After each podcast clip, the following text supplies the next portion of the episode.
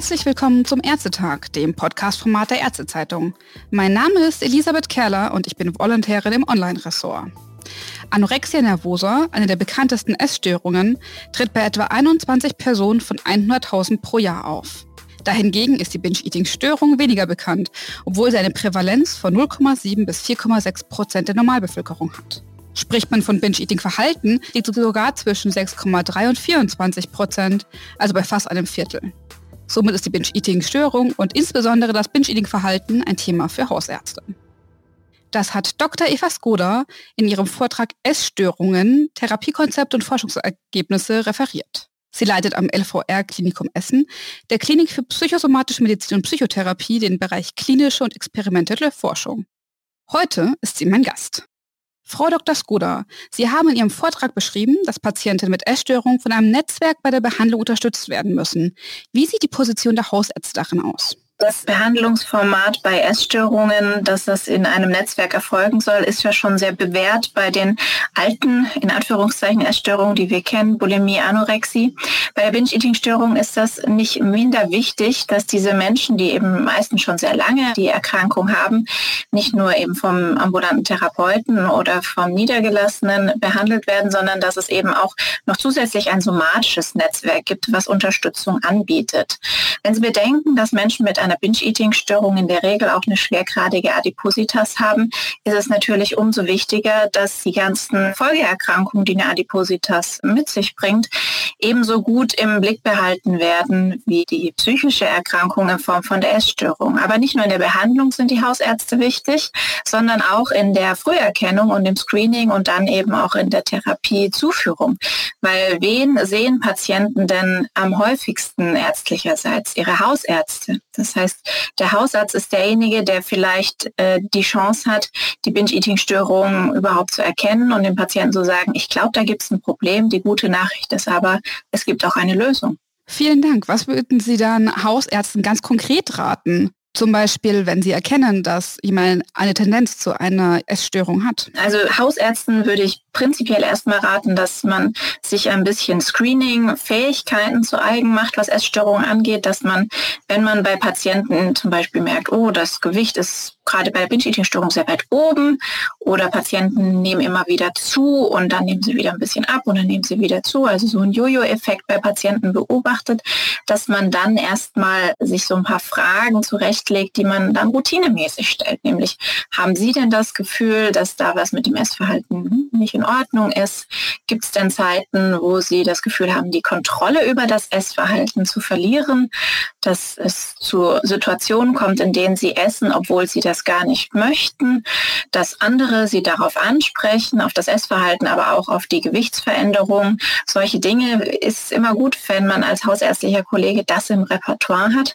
Und wenn man bemerkt, jawohl, hier geht es um ein gestörtes Essverhalten, dann ist in einem ersten Schritt erstmal wichtig, den Patienten darüber aufzuklären, dass man glaubt, dass da ein Problem sein könnte. Und diese ganze Verhaltensweise von dem schambehafteten, ich bin bloß nicht stark genug, wegzubewegen zu, sie haben eine Erkrankung. Und bei dieser Erkrankung, wie wenn sie das, sich das Bein gebrochen hätten, gibt es eine Therapiemaßnahme und die Therapiemaßnahme heißt in dem Fall Psychotherapie. Vielen Dank. Was würden Sie dann Hausärzten raten, wenn Sie einen Patienten haben, der gerade aus einer stationären Aufnahme kommt und nun wieder hinaus in die freie Welt entlassen worden ist? Naja, wenn Patienten stationär äh, einen Aufenthalt hatten, einen psychosomatischen zur Behandlung dieser Binge-Eating-Störung, dann ist es natürlich wichtig, dass die Patienten sich einmal beim Hausarzt vorstellen, ein bisschen berichten, was ist in der Therapie auch gelaufen.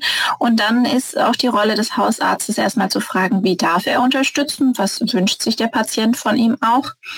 Aber schon auch proaktiv konkrete Angebote machen, wie jetzt wäre es doch gut, wenn wir miteinander schauen, dass es noch eine Ernährungsratung im Anschluss gibt, dass regelmäßig auch noch von ernährungstherapeutischer Seite jemand mit drauf schaut, aber auch bei der ambulanten Psychotherapeutensuche unterstützen.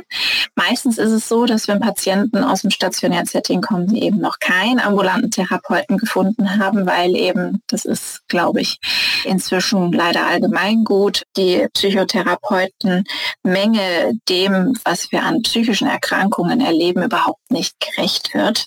Das heißt, bei der Therapeutensuche unterstützen, vielleicht sogar im Repertoire ein paar Therapeuten haben, die sich mit Essstörungen gut auskennen, die sie empfehlen können, regelmäßige körperliche Untersuchungstermine vereinbaren. Und wenn wir jetzt auch im Sinne von der psychosomatischen Grundversorgung her schauen, wo die Hausärzte ja nur die Vorreiter und die Experten sind, ist natürlich auch stabilisierende Gespräche, bis eben eine ambulante Psychotherapie aufgenommen werden kann, durchaus denkbar und sicher ziemlich zielführend bei Patienten, die an einer Binge-Eating-Störung leiden. Vielen Dank. Denken Sie denn, dass ein Online-Angebot wie zum Beispiel die Sustain, die Sie vorgestellt haben, also diese poststationäre Anschlussbehandlung via Videokonferenz, ob dann auch sowas für Menschen mit Binge-Eating-Störungen eine Lösung sein könnte, gerade wenn wir das Versorgungsproblem betrachten? Die Sustain-Studie, die Sie angesprochen haben, ist ja eine Studie, die sich an Anorexia nervosa Patientinnen richtet, die dann eben direkt nahtlos aus dem stationären Aufenthalt eine Videokonferenz gestützte Nachsorge bzw. ambulante Therapie erhalten. Das ist im Rahmen eines großen BMBF-geförderten Projektes, wo wir eben auch mit beteiligt sind. Das könnte natürlich für Patienten mit Binge-Eating-Störungen genauso Sinn machen. Ne? Wie Sie sagen, es gibt einfach nicht genug Therapeuten.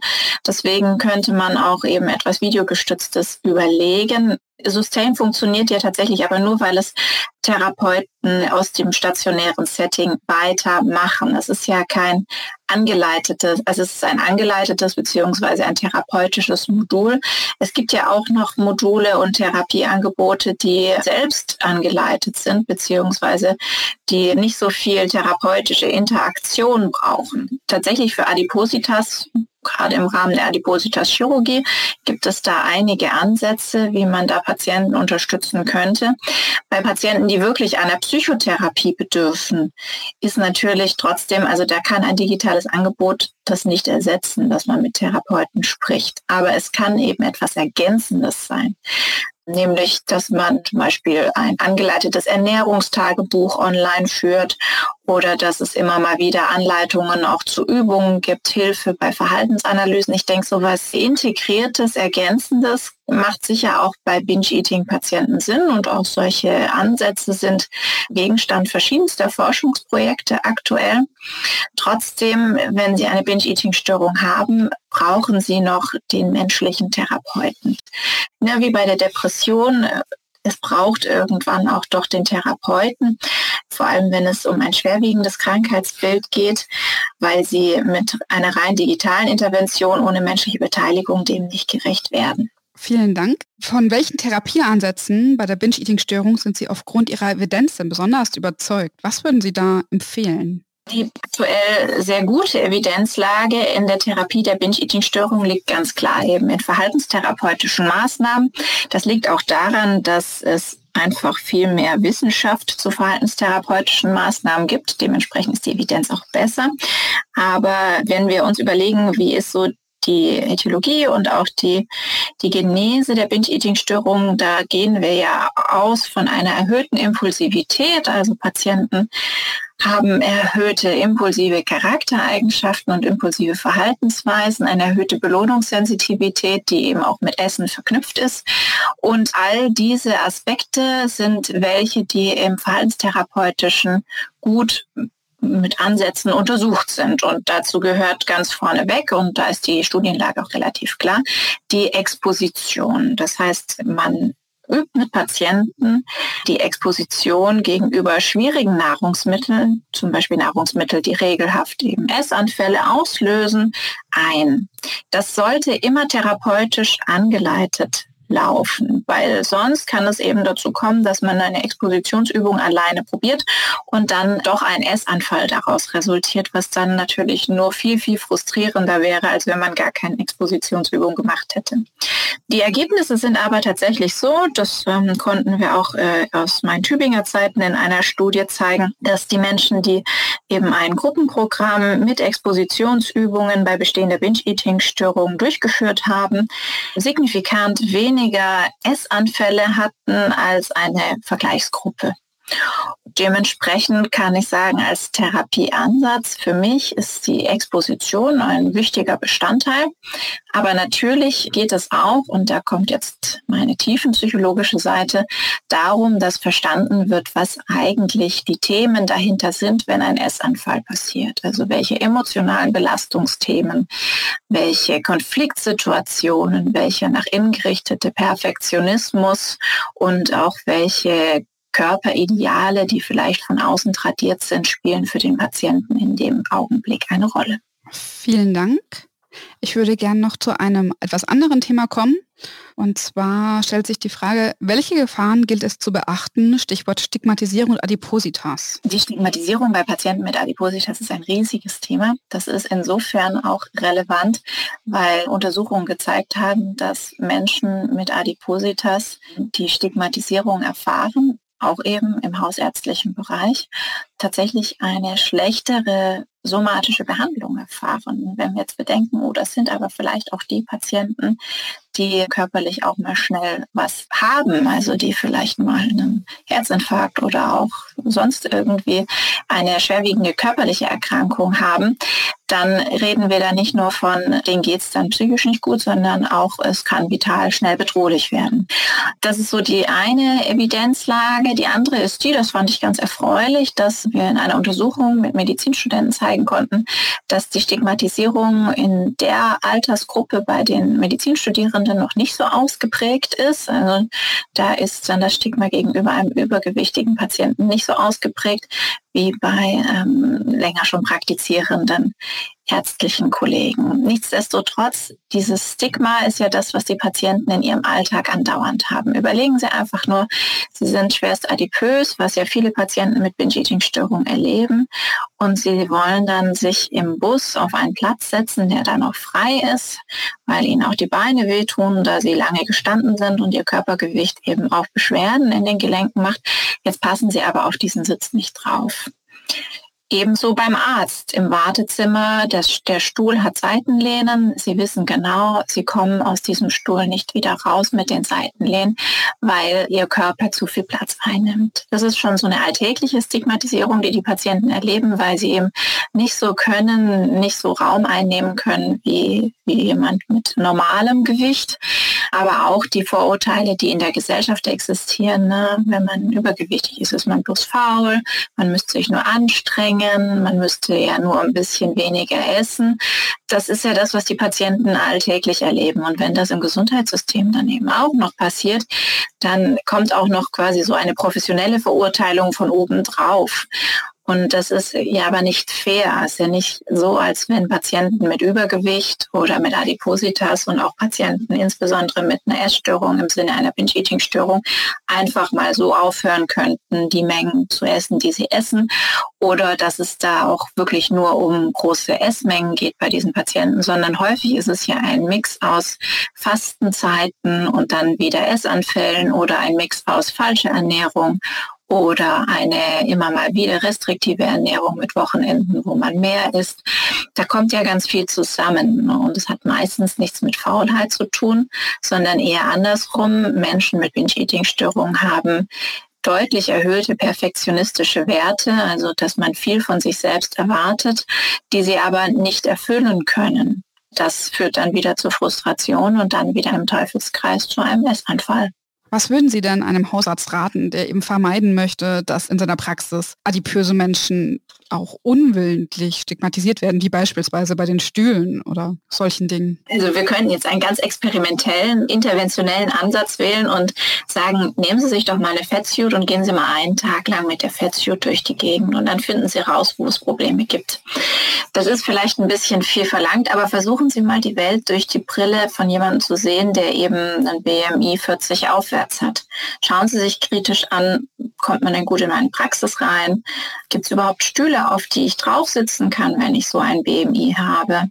Wie ist überhaupt meine Untersuchungssituation? Habe ich überhaupt Oberarmmanschetten für Patienten mit Übergewicht?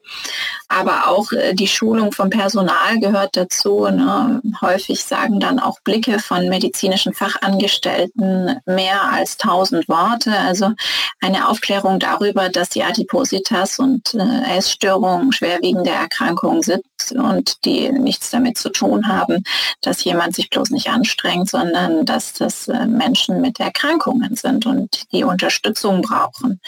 Also ein ne, offener, wacher Blick dafür, was Menschen mit dieser Gewichtsbereich so in ihrem Alltag erleben. Vielleicht auch nicht in der Praxis nur Zeitschriften liegen haben mit in zehn Tagen zehn Kilo verlieren und sowas. Naja, das liegt ja schon auch in Praxen aus, ne? Lesezirkel, man sucht es ja da nicht so raus.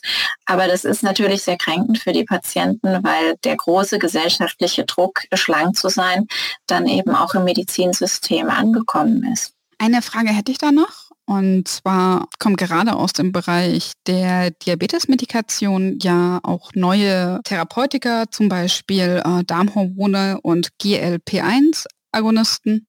Was würden Sie davon halten, es als Medikation für Menschen mit Binge-Eating-Störungen zu verwenden? Wenn Sie jetzt gefragt hätten für Adipositas, da würde ich Ihnen sagen, ich, bin jetzt kein Facharzt für Adipositas, Medizin, die somatischen Aspekte davon, aber das kann man natürlich probieren und es ist sicher auch zielführend. Auch mit Metformin gibt es da ja gute Therapieergebnisse, dass Patienten da auch Gewicht verlieren. Ähm, Glaube ich auch zu einer hormonellen quasi wieder Harmonisierung auf jeden Fall nicht zu verachten, auch wenn eben ein Prädiabetes vorliegt, würde ich da auch gar nichts gegen einzuwenden haben. Wenn wir jetzt aber hier ähm, prinzipiell von den Patienten mit Binge-Eating-Störungen sprechen, dann muss ich ehrlich sagen, das hilft vielleicht beim Übergewicht, aber das hilft hier nichts am zugrunde liegenden Problem. Das zugrunde liegende Problem ist die Essstörung. Und die Essstörung muss man psychotherapeutisch behandeln. Es gibt leider aktuell kein zugelassenes Medikament, das bei der Behandlung der Binge-Eating-Störung vielversprechend ist, was bei der Binge-Eating-Störung allerdings immer relevant ist. Und das dürfen Sie auch nicht vergessen. Bei den adipösen Patienten sind die anderen psychischen Komorbiditäten, ne? also Depressionen, Angststörungen, Panikstörungen, posttraumatische Belastungsstörungen treten zu einem ziemlich großen Prozentsatz bei übergewichtigen Menschen und damit auch bei Menschen mit Binge-Eating-Störung auf. Und da kann man natürlich medikamentös ein bisschen mehr machen und unterstützend eingreifen. Trotzdem geht es ja eigentlich um das Thema, das dahinter liegt und wofür die Essstörung ja eigentlich nur das Symptom ist. Menschen mit Binge-Eating-Störung haben nicht ein Problem mit dem Essen, sondern sie haben ein anderes Problem. Etwas, das intrapsychisch dahinter liegt. Das ist bei Patienten mit Anorexie und Bulimie tatsächlich auch so.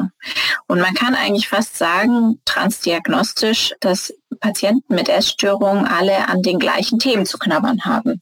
Es geht um die Überbewertung von Figur, Gewicht und Aussehen und darauf abzielend sind ganz viele psychische Faktoren mit beteiligt, nämlich eben erhöhtes Perfektionismusstreben, Schwierigkeiten in sozialen Interaktionen, emotionales Management ist für die Patienten sehr schwierig, also Emotionen erkennen, mit Emotionen umgehen und eben auch die Schwierigkeit, Beziehungen äh, so zu führen, dass man sich selbst gut abgrenzt, aber auch mit anderen nicht in Konflikte andauernd gerät. Und wenn man diese Themen angeht mit den Patienten, dann kann man die Essstörung behandeln. Das funktioniert mit einem Diabetesmedikament allerdings nicht. Vielen Dank. Ähm, damit hätte ich meine Fragen gestellt. Möchten Sie unseren Lesern noch was mitteilen? Naja, also ich finde es wichtig und auch in der heutigen Zeit zunehmend bedeutsam, dass man Menschen, die übergewichtig sind, und wir reden hier von über 60 Prozent der männlichen Bevölkerung in Deutschland und von über 50 Prozent der weiblichen Bevölkerung in Deutschland, dass man diesen Menschen nicht mit einem, naja, die müssten sich nur zusammenreißen, begegnet, sondern mit einem fragenden, wachen Blick und Fragen stellt und herausfindet, geht es der Person denn gut? Ist sie psychisch vielleicht belastet. Man kann auch übergewichtig sein und überhaupt kein Problem damit haben. Das ist völlig in Ordnung. Man kann auch übergewichtig sein und keine Essstörung haben. Und man kann übergewichtig sein und ganz glücklich mit dem jetzigen Zustand sein.